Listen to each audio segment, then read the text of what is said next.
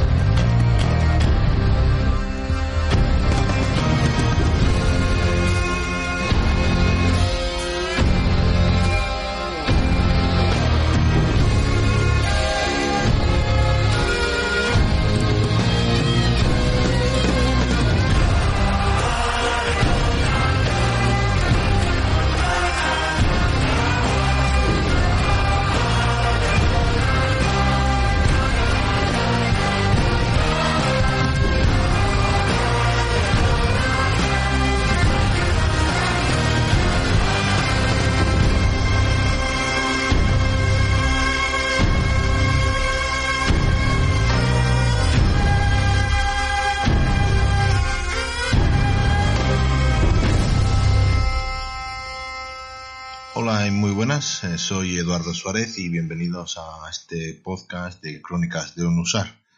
En este podcast vamos a hablar de historia, curiosidades y viajes en general, pero con un especial énfasis a lo que es Europa del Este.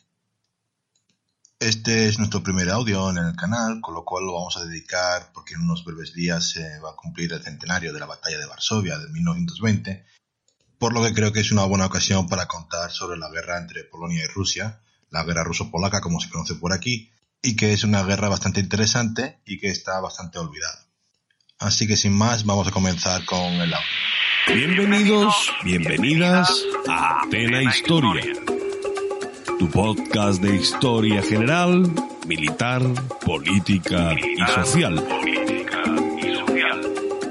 Nos tienes en ebooks, iTunes, Google Podcasts y Spotify. Suscríbete.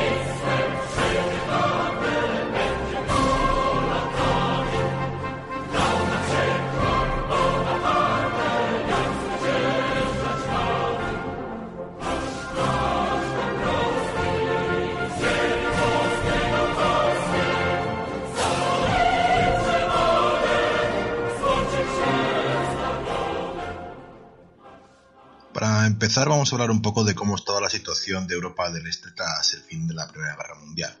Como sabéis, el 11 de noviembre de 1918 se firma el armisticio de la, de la Gran Guerra, como era conocida de aquella, la guerra que iba a acabar con todas las guerras. Bueno, ya veis que no. Ese día, el 11 de noviembre, en Polonia, Józef Pildiuski, eh, aprovechando la declaración de Wilson de los 14 puntos, los famosos 14 puntos de Wilson, exactamente más concreto aprovechando el número 13, declara la independencia de Polonia. Polonia vuelve al mapa internacional tras unos 123 años, desaparecida por los repartos entre Prusia, Rusia y el, Imperio Austriaco en su momento. La independencia de Polonia va a ser un problema grande. No tiene unas fronteras definidas, especialmente en lo que es el este, y además la anulación del Tratado de Brest-Litovsk en el armisticio del 11 de noviembre, pues supone más incertidumbre a estos límites de cada país. Hay una cantidad de terreno enorme que está ocupado por, Alemania y por el Imperio Austrohúngaro que ahora tienen que retirarse y va a quedar sin un administrador claro. Polonia, por supuesto, los va a reclamar para sí en base a su derecho histórico de que sus terrenos formaban parte de lo que era la República de las Dos Naciones. Aunque en realidad eran territorios del Gran Ducado de Lituania, en su parte, muchos de los habitantes que estaban en esta parte de Europa, lo que hoy sería la actual Bielorrusia, eran de etnia polaca. Aparte, muchos de sus grandes y notables personajes habían nacido en esta zona. Por ejemplo, el poeta Adam Mickiewicz, que podríamos considerar su Cervantes, había nacido en esta, zona. Por ejemplo, Josip Pildiuski había nacido en Vilna, en la capital actual de, de Lituania, con lo cual Polonia tenía mucho interés y quería recuperar los terrenos que pertenecían a la corona polaca desde el siglo XVIII. Los rusos, por su parte, van a reclamar estos territorios en base a que pertenecían a la unidad del imperio zarista. En concreto, esta zona era conocida como Polonia del Congreso, que era el nombre que le daban a esta provincia bajo el imperio del zarismo. El acuerdo entre ambos países para llegar a un arreglo con las fronteras parecía muy difícil, teniendo en cuenta el pasado entre las dos partes y luego que los 14 puntos de Wilson solamente establecía que Polonia debía ser independiente y tener una salida al mar, pero no establecía sus límites, con lo cual todo parecía que iba a acabar en un conflicto. Y viendo la reacción que tenía siempre Moscú con los territorios que se separaban del antiguo imperio zarista, que era la de reconquistarlos por la fuerza, todo el mundo pensaba que el conflicto diplomático por las fronteras entre Polonia y Rusia acabaría en una nueva guerra. Para finales de 1917 Rusia había perdido Finlandia y estaba en guerra con los eh, tres países bálticos, también con Ucrania, tenía también problemas en la zona de Siberia y en el Cáucaso, con lo cual parecía que las apuestas eran que iba a tener un nuevo conflicto esta vez más cerca de Europa.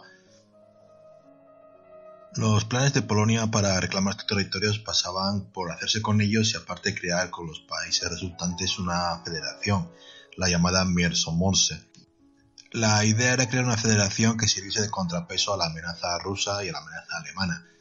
Los países invitados serían los Bálticos, Hungría, también estaría Checoslovaquia y por supuesto también invitaría a Austria pero la idea no era solamente crear una alianza militar, también era crear una alianza económica para así poder ser más independientes y quitarse la, dependencia económica que tenían muchos de estos países de los productos alemanes y tecnología también venida del país germano.